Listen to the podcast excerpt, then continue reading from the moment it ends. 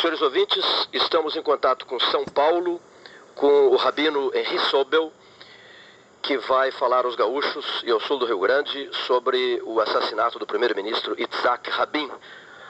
Ele que é a autoridade mais procurada hoje no Brasil para examinar as repercussões da morte do Prêmio Nobel da Paz, o ex-primeiro-ministro israelense. Boa tarde, Rabino Sobel.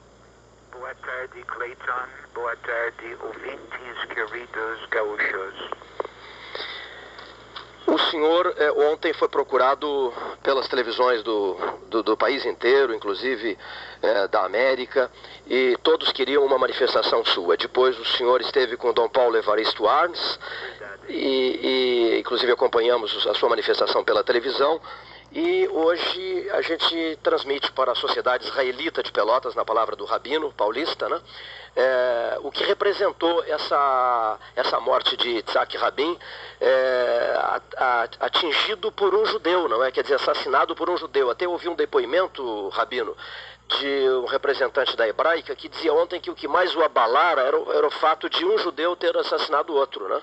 Ele não tinha é, ouvido falar nisso durante toda a vida dele verdade, realmente uh, a tragédia é dupla. A morte trágica do primeiro-ministro do Estado de Israel, o grande estadista do mundo, sem dúvida alguma o maior estadista do Estado de Israel nos dias de hoje, o arquiteto da paz, a locomotiva do processo de paz, a morte trágica realmente abalou cada um de nós no mundo inteiro. E a segunda tragédia, também, como você falou, Clayton, um judeu matou outro judeu. Um jovem com 27 anos, jovem universitário, matou o primeiro ministro do Estado de Israel que dedicou a vida inteira o bem-estar de Israel, povo, Estado. Então, realmente estamos chocados, abalados, magoados, revoltados, profundamente tristes. E como o passar do tempo, a dor é tão intensa. A dor não está se diminuindo desde sábado à noite, quando aconteceu em Tel Aviv, ontem, hoje, amanhã. Estamos em luto e fico profundamente preocupado com as implicações da morte do primeiro-ministro. Eu queria aproveitar e perguntar ao senhor. Shimon Peres, né, que inclusive recebeu o apoio da oposição, deve suceder. É, Anuncia-se que provisoriamente. O senhor acredita que definitivamente deva suceder ao, ao premier Isaac Rabin? Definitivamente não existe num Estado democrático. Uh, a... Até as eleições gerais do ano que vem, não é? Ah. Até lá, sem dúvida alguma. Até outubro de 96, né? Correto. Até hum. novembro, outubro. Outubro. Você tem razão, Clayton. Hum. Até outubro, você tem toda a razão. Até outubro de 96, o Pérez tem todas as qualidades para levar adiante a obra nobre do Yitzhak Rabin. Afinal de contas, governo de Rabin tinha um mandato democrático por parte do povo, por parte da população israelense, para negociar a paz. E Pérez foi o braço direito do Yitzhak Rabin em todas as negociações. Então, eu não tenho dúvida que este governo vai ser fiel à memória de Rabin e ao legado político do Yitzhak Rabin. As minhas dúvidas são em função das eleições do ano que vem. É, Rabino Henry Sobel, é, o ex-secretário de Estado americano, Henry Kissinger, disse ontem, inclusive emocionadíssimo, né, que a morte de Isaac Rabin tem a mesma repercussão da, do assassinato de John Kennedy em 1963. O senhor acompanhou a fala do ex-secretário de Estado americano? Eu concordo com ele, eu acompanhei a fala. De fato, uh, eu sou testemunha pessoal que Kissinger e Rabin eram amigos íntimos. Eles compartilharam as mesmas ideias e os mesmos ideais. E eu sei que a perda foi uma perda pessoal por Kissinger. Eu vi os dois em reuniões e sei que houve uma intimidade, uma química pessoal entre estes dois grandes estadistas. Muito bem, daí o senhor ter acompanhado também e ter compreendido a manifestação do ex-secretário Henry Kissinger. Né? Eu quero aproveitar e destacar aqui políticos como Itzhak Rabin, Mahatma Gandhi, Anwar Sadat, pregam compreensão e tolerância, mas morrem por causa do fanatismo, não é, Rabino Sobel? Verdade. É uma coisa horrível o radicalismo está em plena ascensão, Clayton.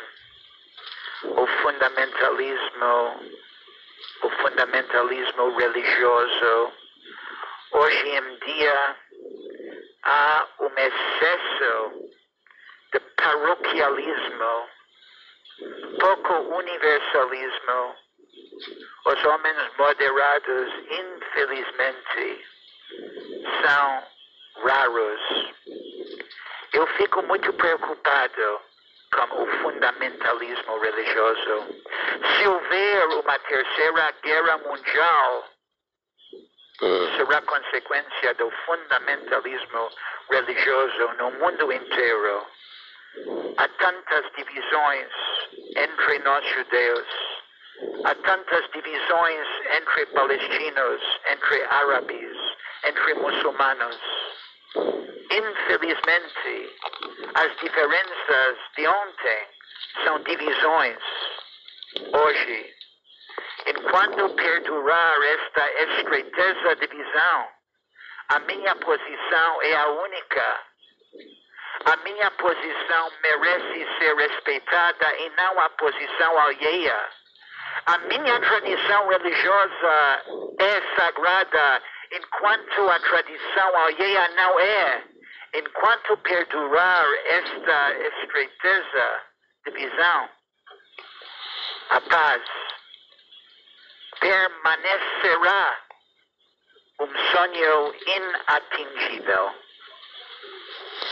A repercussão aí em São Paulo, onde inclusive a hebraica é um dos clubes maior, mais importantes do mundo, não é, Rabino Sobel? É muito grande aí entre os judeus, né, aí em São Paulo, né?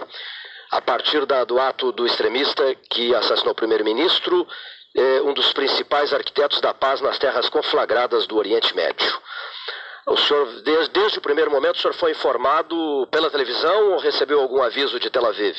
Eu recebi o aviso de Tel Aviv e este aviso foi logo confirmado por uma estação de rádio em São Paulo.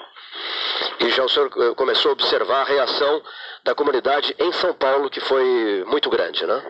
De fato, realmente tudo aquilo que eu acabei de falar é aquilo que eu senti, eu vi, eu escutei. O povo está fora de si.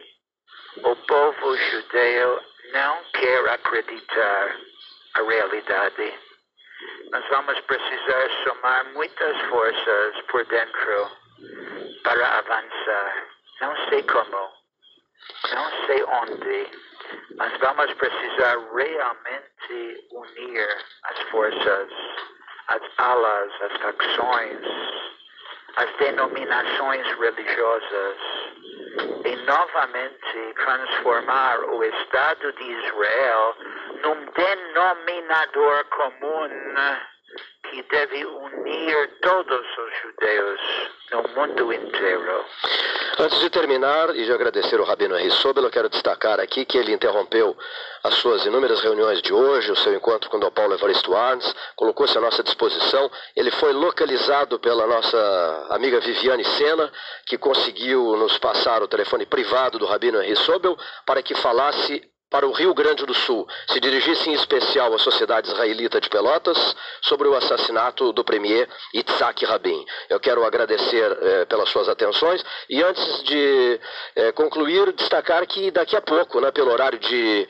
Eh, não, 10 horas, horário de Brasília, né, o sepultamento de Itzhak Rabin, né, 14 horas pelo horário de Tel Aviv, não é, é Rabino Sobel? Quero terminar dizendo que a voz do Rabin foi silenciada, mas a voz da paz que o povo judeu possui dentro do seu coração nunca vai ficar calada.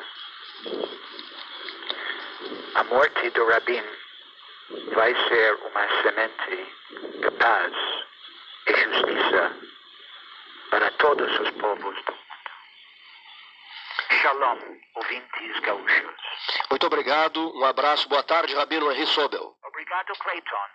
Uma boa tarde para o senhor. Uma boa tarde.